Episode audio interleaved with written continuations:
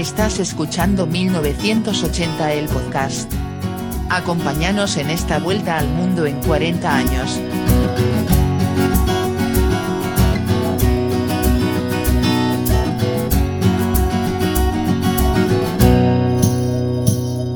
Hola, bienvenidos a 1980, el podcast La Vuelta al Mundo en 40 años. Soy Luis Migone. José Llamosas, ¿cómo andás? Hola, ¿cómo estás Luis? Arrancando diciembre nos queda ya la cuenta regresiva, ¿no? Arrancando diciembre y siempre con el delay. Yo me quedo esperando que tarda mucho en responder porque como que te escucho a vos que me estás ahí mirando y pasan como 5 o 6 segundos. No tardo ni un segundo en contestarte, es puro delay. Puro delay. ¿Sabes cómo se llama técnicamente eso? Y hoy vamos a hablar algo de eso. Se llama latencia. La latencia es lo que tarda claro. la conexión en, ir de, un punto a otro y de unir, en este caso, dos, líneas de IP que son nuestras computadoras. Sí, eh, la tecnología que eh, parece perfecta o es cada vez más perfecta, si querés, pero, pero bueno, como vos bien decís, todavía tiene sus trucos eh, que, que, todavía nos hacen esas pequeñas complicaciones tecnológicas. Sí, y bueno, te cuento que estamos en el episodio número 38, está cargado, como dijo Bebe con Tepomi cuando le entrevistamos. Ahora sí, podríamos invitar a, a Moyo, Arnedo y compañía. Eh, no va a ser el caso, les, les, comento a los que están escuchando, no se hagan ilusiones.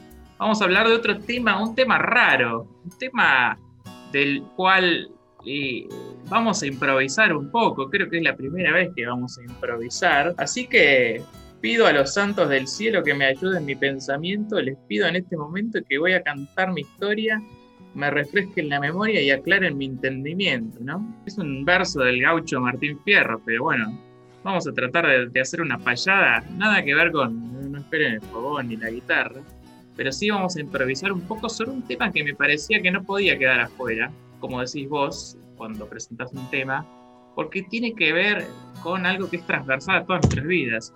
El tema de este episodio es Internet, así a secas, Internet. Y hay tantas aristas sobre el cual hablar de Internet que nos resultó bastante difícil hacer el recorte. Sí, eh, es, eh, un, es uno de esos temas que, en realidad eh, da para hacer un podcast entero. Sí, la verdad que Internet es un medio de comunicación, es una tecnología, es algo que está ahí en el aire, es algo que transformó nuestras vidas desde que empezamos a escuchar esa palabra, hace algo menos de 30 años. Así que tenemos un montón de cosas para decir en Internet. Empecemos con un sonido.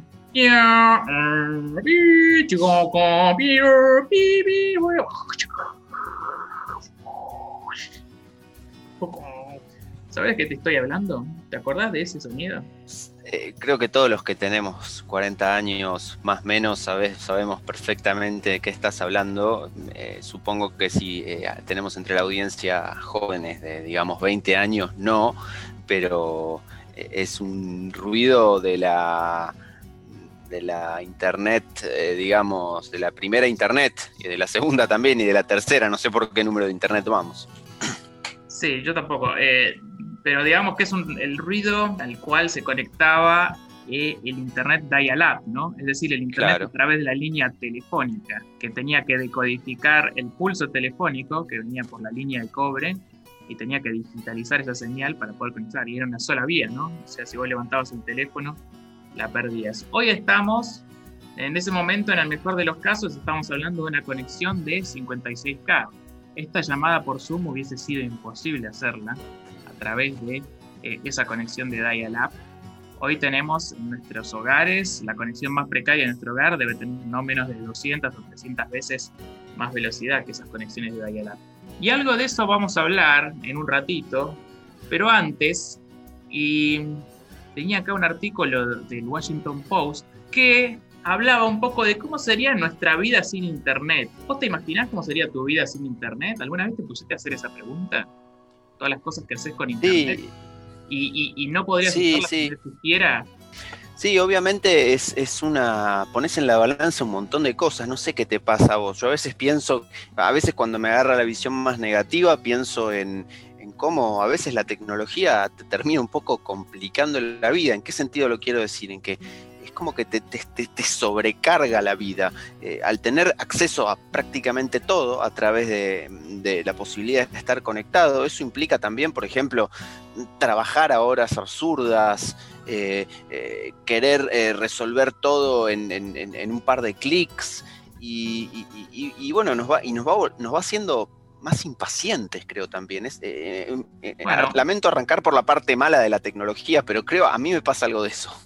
Sí, eso nos lleva a la primera ley de Kranzberg, de Melvin, de Melvin Kranzberg, un científico y un estudioso del tema de cómo la tecnología transforma las vidas y que ha desarrollado un, decálogo al respecto de eso y tiene una serie de leyes. La primera es la más importante, que dice que la tecnología no es ni buena ni mala, pero tampoco es neutral. Es decir, en este caso tenemos una tecnología que de por sí no tiene una apreciación eh, para bien o para mal, pero sí es una tecnología que se introduce en un entorno y lo transforma. Vos podemos ver si, para, si es para bien o para mal. Vos empezaste con, con los aspectos más negativos. Yo diría que hay que rescatar muchos más aspectos positivos que negativos.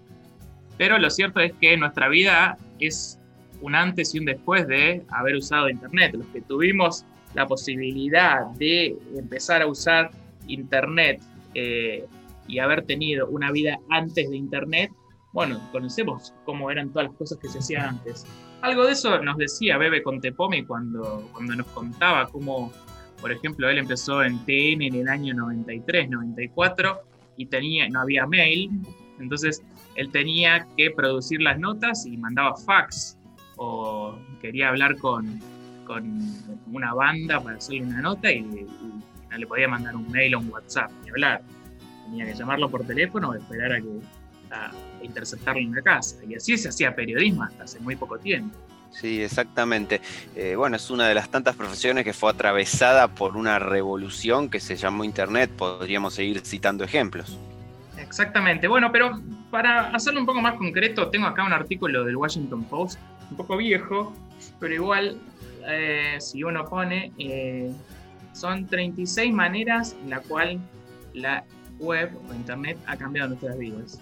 Voy a comentar algunas, no hace falta que repasemos las 36, pero te cuento algunas, algunas son bastante tontas. Qué número tan extraño.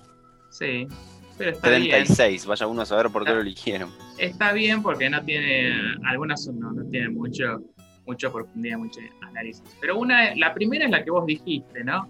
Somos más multitareas, ¿no? Somos una persona más multitareas y esto toma una nota del New York Times que cita a un científico que dice, bueno, eh, ser multitareas o multitasking en inglés no está tan bueno porque la tecnología hoy está reescribiendo nuestro cerebro. Nuestro cerebro, al tener que dividirse en varias cosas a la misma vez, no termina siendo bien ni una cosa ni la otra. Comparto, comparto. Después, otra manera en que cambió Internet nuestras vidas, punto número dos, dice, no hay tal cosa como un tiempo muerto. En el subte, en la línea de Starbucks, incluso en la ducha, el, Internet y sobre todo el Internet móvil, que fue la última gran revolución que aportó Internet, em, ha cambiado nuestra manera de dar, de hacer las cosas. Un estudio de Google dice que el 40% de los dueños de un smartphone usan su, teléfono móvil en el, baño y em, un porcentaje similar dice que usa el teléfono móvil cuando está aburrido, entre comillas, ¿no? No sé si te pasó alguna vez de estar manejando y sacar el teléfono en un, algo que leí sobre, eh, para temor de eh, todo el mundo. No nos, aburrimos más. No, el, aburrimiento como que ya es un concepto que está como demasiado mal visto. Sí, algo así. Bueno, después tenemos eh, campañas políticas, eso no lo vamos a meter, pero también las ha transformado. Ya no mandamos cartas desde ya, ni telegramas. Somos nuestros propios médicos, ¿no? Quien no busca síntomas de una enfermedad en Google. Y acá hay un dato interesante porque dice que el 72% de los usuarios de Internet consulta su eh, información sobre su salud en Internet. Pero hay algo un poco incluso más este, scarier, no me sale la traducción, que es que el 50% de los médicos también hace ese ejercicio de buscar síntomas de enfermedades en Internet y asociar las enfermedades. Así que es algo que no solamente es para los pacientes, sino también para los, para, los médicos. Después hay un tema que eh, tiene que ver también con ese, esa mirada es, de que todos podemos ser celebrities. Hoy cualquier persona con una cámara puede convertirse en una celebrity. No necesitamos más libretas de direcciones, ¿no? ¿Llegaste a tener agenda vos con los números telefónicos? Sí, creo que todos. Eh, en algún lado debe estar todavía con una, que, una agenda que además te lea los números telefónicos de, línea, eh, que, quizás en algunas últimas agendas tuvieron algunos celulares también, pero que, que básicamente tenía los números de, oficinas, en el caso de, agendas laborales, y, si me remonto a cuando todavía iba al colegio, tenía alguna agenda con, con los números de teléfono de las casas de mis amigos, qué sé yo. Bueno, ese es otro, otro de los puntos, me salteo algunos puntos y voy al punto número 17, es no aprendemos más números de teléfono de memoria. No sé si te pasaba vos cuando eras, cuando eras chico de saberte el número de, memoria, el número de, la casa de, tu abuela y de tres o cuatro amigos. Yo me acuerdo, por ejemplo, Tal cual. el número del Cholo, 4765-7042. Eh, sí, 643. Eh, después me queda en la memoria. Hoy si me preguntas el número mío, tengo que hacer memoria para ver si me acuerdo o no. sí, exactamente. A mí me pasa, me pasa lo mismo. Ya eh, eh, yo era una persona con bastante memoria para ese tipo de cosas, por ejemplo, y ahora no, pero porque además no las pongo en práctica. y en línea con eso, los relojes ya no tienen un propósito funcional, ¿no? Si alguno tiene un reloj es porque realmente le interesa llevar eh, en la mano un reloj a modo decorativo, pero no, no tiene esa función que... Bueno, ojo con eso, ¿eh? A ver. Ojo, porque por ejemplo el Apple Watch se está vendiendo bastante bien, es un producto estrella para Apple y hay una mini utilidad, si querés, de, tener el, reloj en, la muñeca y no tener que sacar el celular del bolsillo cada vez que queremos mirar la hora, sobre todo para los que somos medio obsesivos con el tema de la hora. Yo a veces pienso en volver a, usar un reloj pulsera. Bueno, me, tenés, me estás dando la razón a mí, porque acabas de nombrar lo que se llama un smartwatch o un reloj inteligente que la gente no se lo compra justamente porque da la hora, sino porque tiene otras funciones que van mucho más allá. También hay relojes para correr y bueno, relojes que hacen otro tipo de funciones, pero nadie, pero cada vez menos gente se compra un reloj porque necesita tener la hora a mano. En todo caso, si se lo compran es porque es porque es una cuestión estética eh, llevar un reloj. No es la primera función del reloj dar la hora.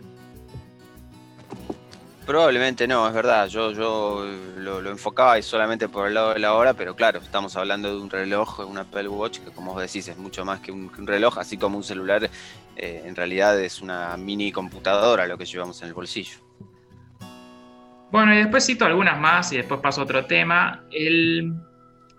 Acá dice algo, por ejemplo, que es divertido, que es, bueno, es más fácil, gracias a Internet, hacer trampa en una trivia, en lo que se llama una trivia de bar, ¿no?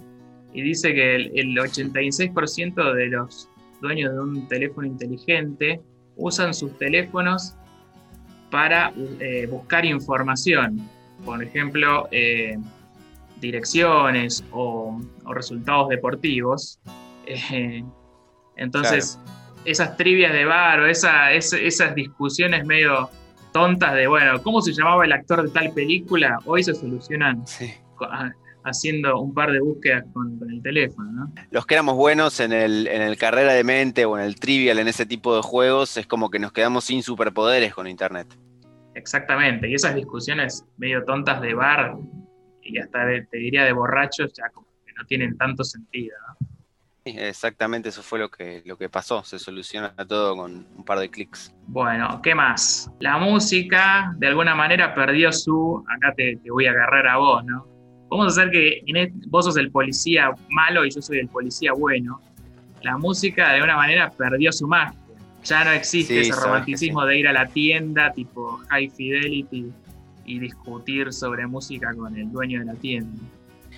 Eh, claro, eh, yo creo que eso es, ahí se me arma un, se una discusión interna en mi cabeza sobre, eh, ¿no estaba mejor aquella época en la cual uno escuchaba hablar de una banda y, no la había escuchado, no, la podía escuchar porque no, no, podía acceder a un disco de ella y se imaginaba cómo sonaba. No sé, yo me acuerdo cuando yo empecé a escuchar música y bueno, sí, los discos, los Rolling Stones seguían en cualquier lugar, pero empezaba, escuchabas hablar de los Animals, escuchabas hablar de los Yardbirds, de, eh, de, bandas de contemporáneas que, eran muy difíciles de conseguir acá en Argentina, quizás en alguna disquería especializada, algún disco importado muy caro, o sea, algo a lo cual no podíamos acceder todos.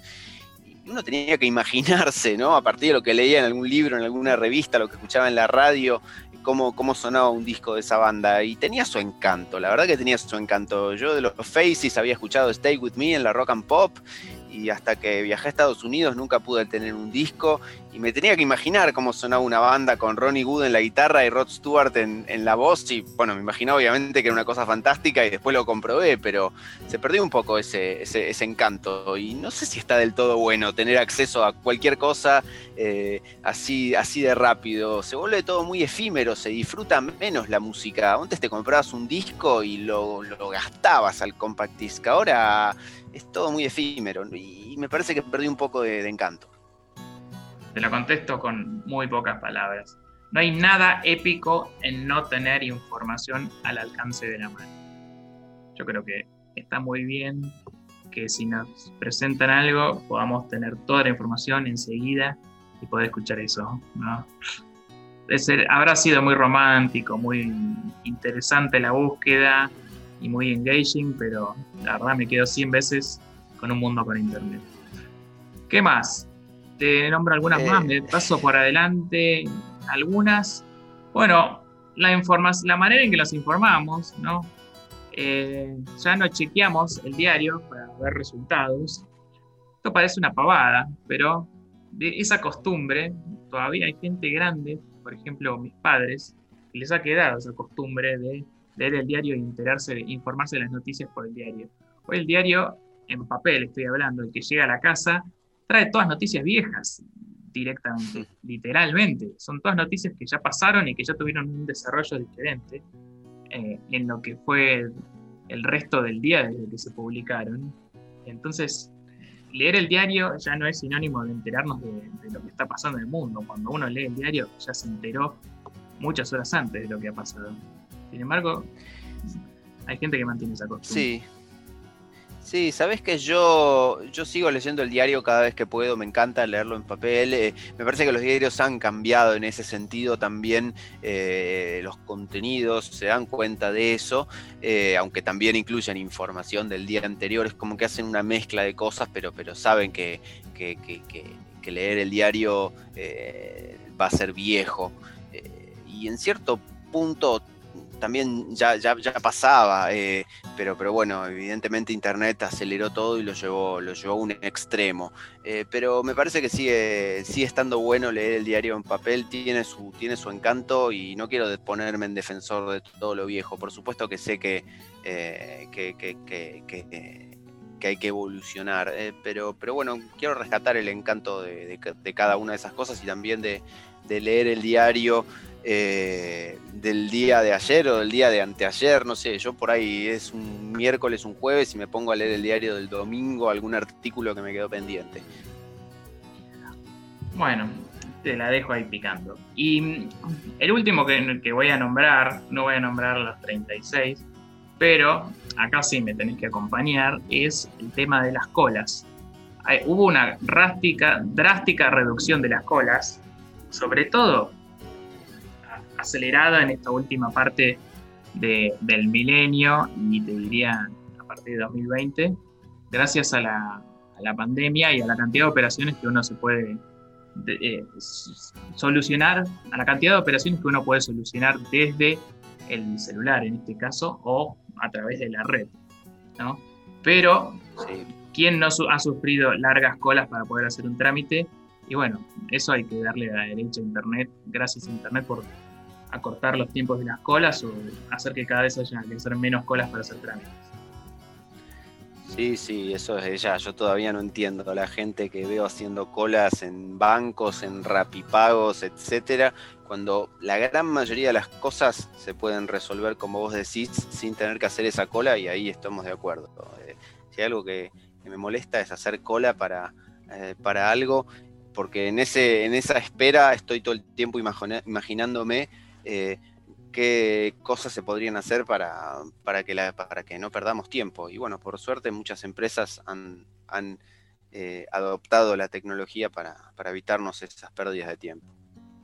Bueno, estamos de acuerdo entonces que Internet nos ha cambiado la vida y tiene esa característica que tiene un invento revolucionario, que es esa, esa característica de transformar el entorno. ¿no? Y para, para mi desilusión, yo estuve buscando los 10 inventos más revolucionarios de la historia. Internet aparece en qué puesto decís, del 1 al 10, ¿en qué puesto lo pondrías en Internet en cuanto a los inventos más revolucionarios de toda la historia?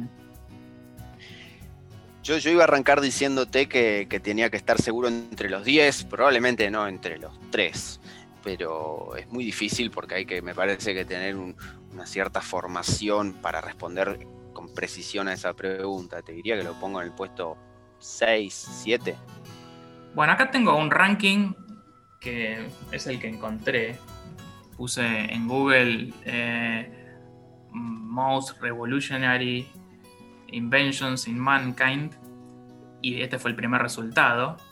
¿eh? Es un, un ranking de la revista Live Science, ni siquiera sé si es una revista tan, tan prestigiosa, pero bueno, es la que encontré. Y te pone a, en el puesto número uno, la rueda. Bueno, vamos a decir que estamos de acuerdo. La rueda que permitió poder empezar a recorrer distancias más largas en menos cantidad de tiempo. Puesto número dos, el clavo, el nail.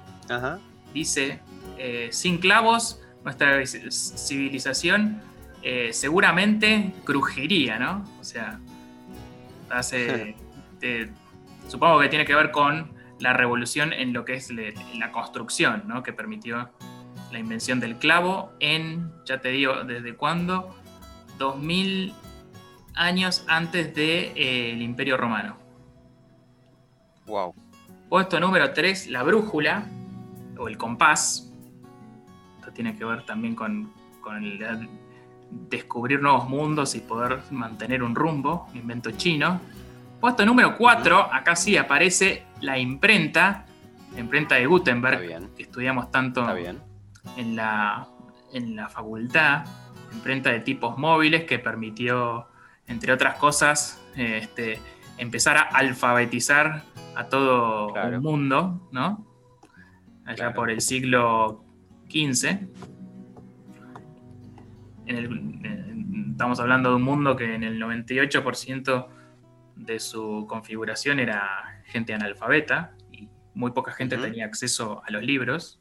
Bueno, la, imprenta sí podemos decir que fue un invento revolucionario. Puesto número 5, el motor de combustión interna, es decir, como un complemento de la rueda para poder hacer distancias más largas en menos tiempo.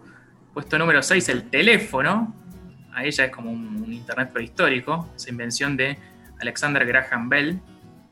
Punto número 7, la bombita, el ah. light bulb, en el sentido de, eh, poder eh, iluminar un espacio y transformarlo para poder hacer actividades que antes no se podían hacer.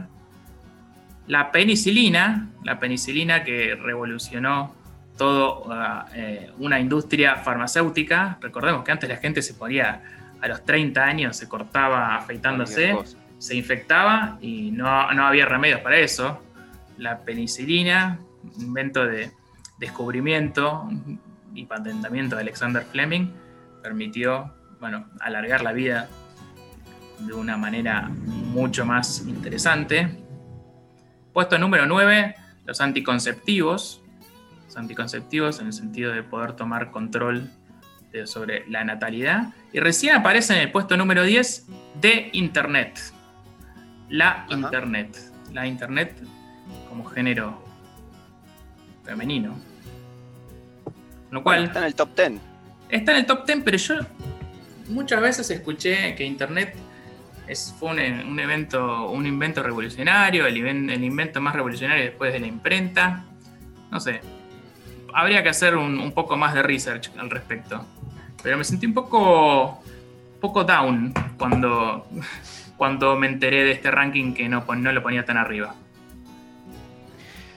Me parece que, que en el top 10 está seguro eh, pero yo no me parece tan ilógico el puesto 10, como te decía, es un puesto 6 o 7, pero después de los que nombraste, me parece que hay algunos que están indiscutiblemente antes. Igual es una cuestión de, opiniones y quizás, como vos decís, hay que, hay que, habría que hacer un, si uno quiere hacer un trabajo realmente a conciencia, debería quizás este, trabajar e investigar y, y así este, quizás establecer un ranking. Pero, pero pensemos en la cantidad de años que lleva la humanidad en este planeta, eh, que esté en el puesto número 10 es un puesto bastante alto. Sí, yo lo pensaba desde todas las cosas que se fueron acelerando a partir del desarrollo de Internet, de la Internet comercial. Pero bueno, así son las cosas, no importa, ya está. Em, como este es un podcast de historia, te propongo terminar con un poco de historia. ¿Querés que te cuente una historia?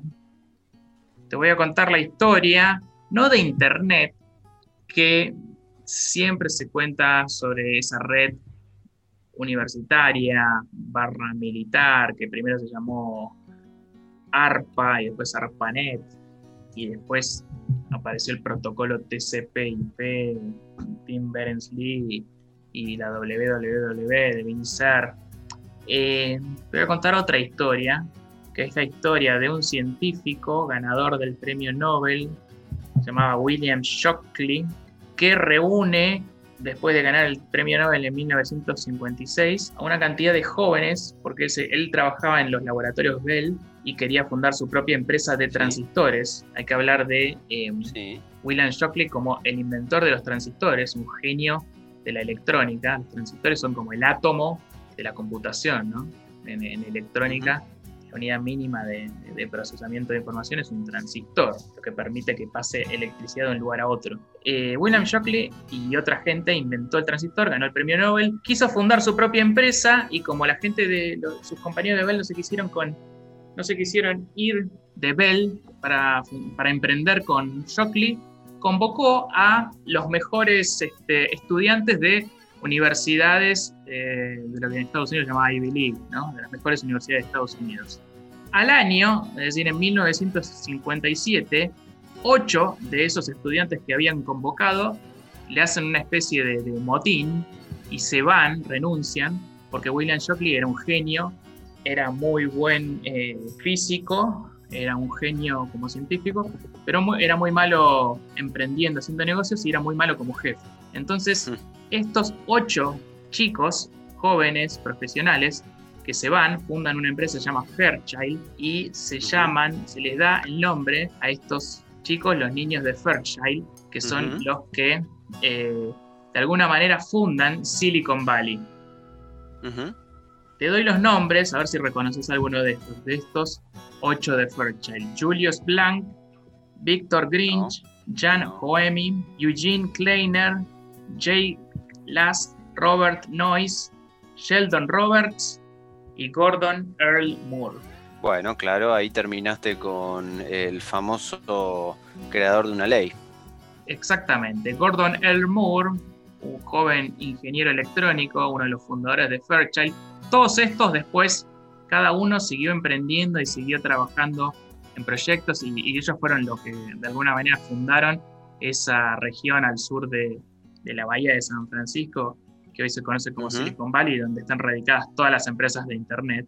Pero Gordon E. Moore, que muchos años después, en el año 69, es decir, 12 años después de haber renunciado a um, la empresa de Shockley y fundado Fairchild, funda otra empresa que nosotros conocemos porque la tenemos a la vista de nuestras narices, Intel, Intel Inside. Eh, algunos años antes de fundar Intel, Gordon Moore escribe un artículo para una revista que se llama Electronics, en donde predice cómo iba a avanzar la capacidad de procesamiento de información en, lo que son estos transistores sobre los cuales él era experto. Y predice que la capacidad de transistores en un circuito se iba a duplicar en un periodo determinado de tiempo y su costo iba a bajar. Bueno, yo les quiero contar a todos ustedes que gracias a Gordon Moore estamos haciendo este podcast, que gracias a Gordon Moore estamos usando computadoras, que gracias a Gordon Moore estamos mm, conectándonos eh, vía WhatsApp con un técnico de computación para que nos arregle la computadora.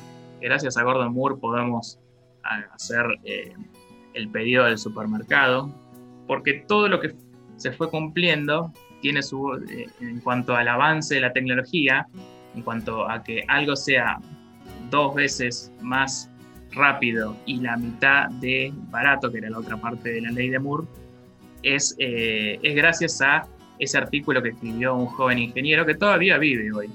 Gordon Moore vive todavía en su casa en California y tiene creo que 91 años. Así que quería terminar este episodio de Internet. Mucho de esto sobre lo cual estamos hablando tiene que ver con Gordon Moore. Quería terminar este episodio rindiendo homenaje a nuestro personaje favorito de Internet, que es Gordon Moore. Y vamos juntando firmas para hacerle la estatua en algún lugar de Silicon Valley, entonces. Sí, e, exactamente. Estamos juntando llaves, llaves los que quieran, los que quieran donar llaves que tengan viejas para poder fundirlas. Y, ya tenemos contactados un, escultor que, va a, a, fundir esas llaves y hacer la estatua de bronce que la vamos a emplazar, mm, no sé, arriba del museo del edificio de obras públicas, puede ser. A donde haya mucha conexión a internet. Podría ser, algún lugar así, de algún lugar de ese estilo. Bueno, le vamos a buscar un lugar. Pero todavía falta porque Gordon Moore sigue vivo. Y coleando. Exactamente. Bueno, amigos, este fue nuestro homenaje, me parecía que no, no podía faltar un episodio sobre internet, así como así como lo ponemos en palabras es difícil de explicar, pero nunca nos olvidemos que estamos acá gracias a Internet. Así que desde acá, desde este podcast, vaya nuestro homenaje. ¿Cómo, cómo lo viviste, José? Eh, muy, eh, muy bien, me parece que eh, salió algo que, ¿cómo decirlo? Le rinde honor al tema. me parece que Internet nos cambió la vida eh, me encanta vivir, me encanta saber lo que, es lo que es haber vivido en un mundo sin internet. Me hace sentir un poco viejo, pero, pero me encanta poder hacer esa comparación. Eh, y me da mucha incertidumbre el futuro. Eh, el futuro que para algunos es, como vos decís, Black Mirror o para otros es Silicon Valley. No sé qué se nos viene. Me cuesta hacer predicciones a mí. bueno, hay que esperar lo mejor. Y creo que la tecnología siempre nos ha dado respuestas para poder solucionar casi todos los problemas de nuestra vida. Así que en ese sentido hay que estar del lado Silicon Valley de la vida. Eh, a propósito de eso, no nos vamos, no, no te voy a poner a vos en un aprieto, no te voy a pedir que recomiendes alguna canción de internet, que, de las cuales hay muy poco escrito sobre internet. Vamos a hacer una no recomendación. Yo voy a no recomendar ver esos documentales apocalípticos por ejemplo, el último, el que se puso de moda este año, el dilema de las redes sociales, eh, en el cual agarran a gente arrepentida que hizo mucho dinero con empresas de tecnología, después cuenta lo que estas empresas hacen, que todo el mundo sabe que lo hace, pero a nadie le ponen una pistola en la cabeza por usar eh, Facebook, Instagram o WhatsApp. Eh, son decisiones que nosotros hacemos conscientes porque creemos que el beneficio es mayor que el costo por usar estas plataformas. Al contrario, voy a recomendar que la gente sí lo mire, eh, que sí mire esa clase de documentales, pero con una visión crítica, por supuesto, eh, tratando de tomar eh, lo que les sirve y descartando lo que no. Bueno, mírenlo entonces y saquen sus conclusiones. Si no les gusta, yo les avisé. Bueno, José, hasta acá llegamos. Nos despedimos hasta el próximo episodio ya en la, última quincena de 1980 en podcast La Vuelta al Mundo en 40 años. quédense entonces, nos queda muy poquito. Hasta la próxima, chao. Chao.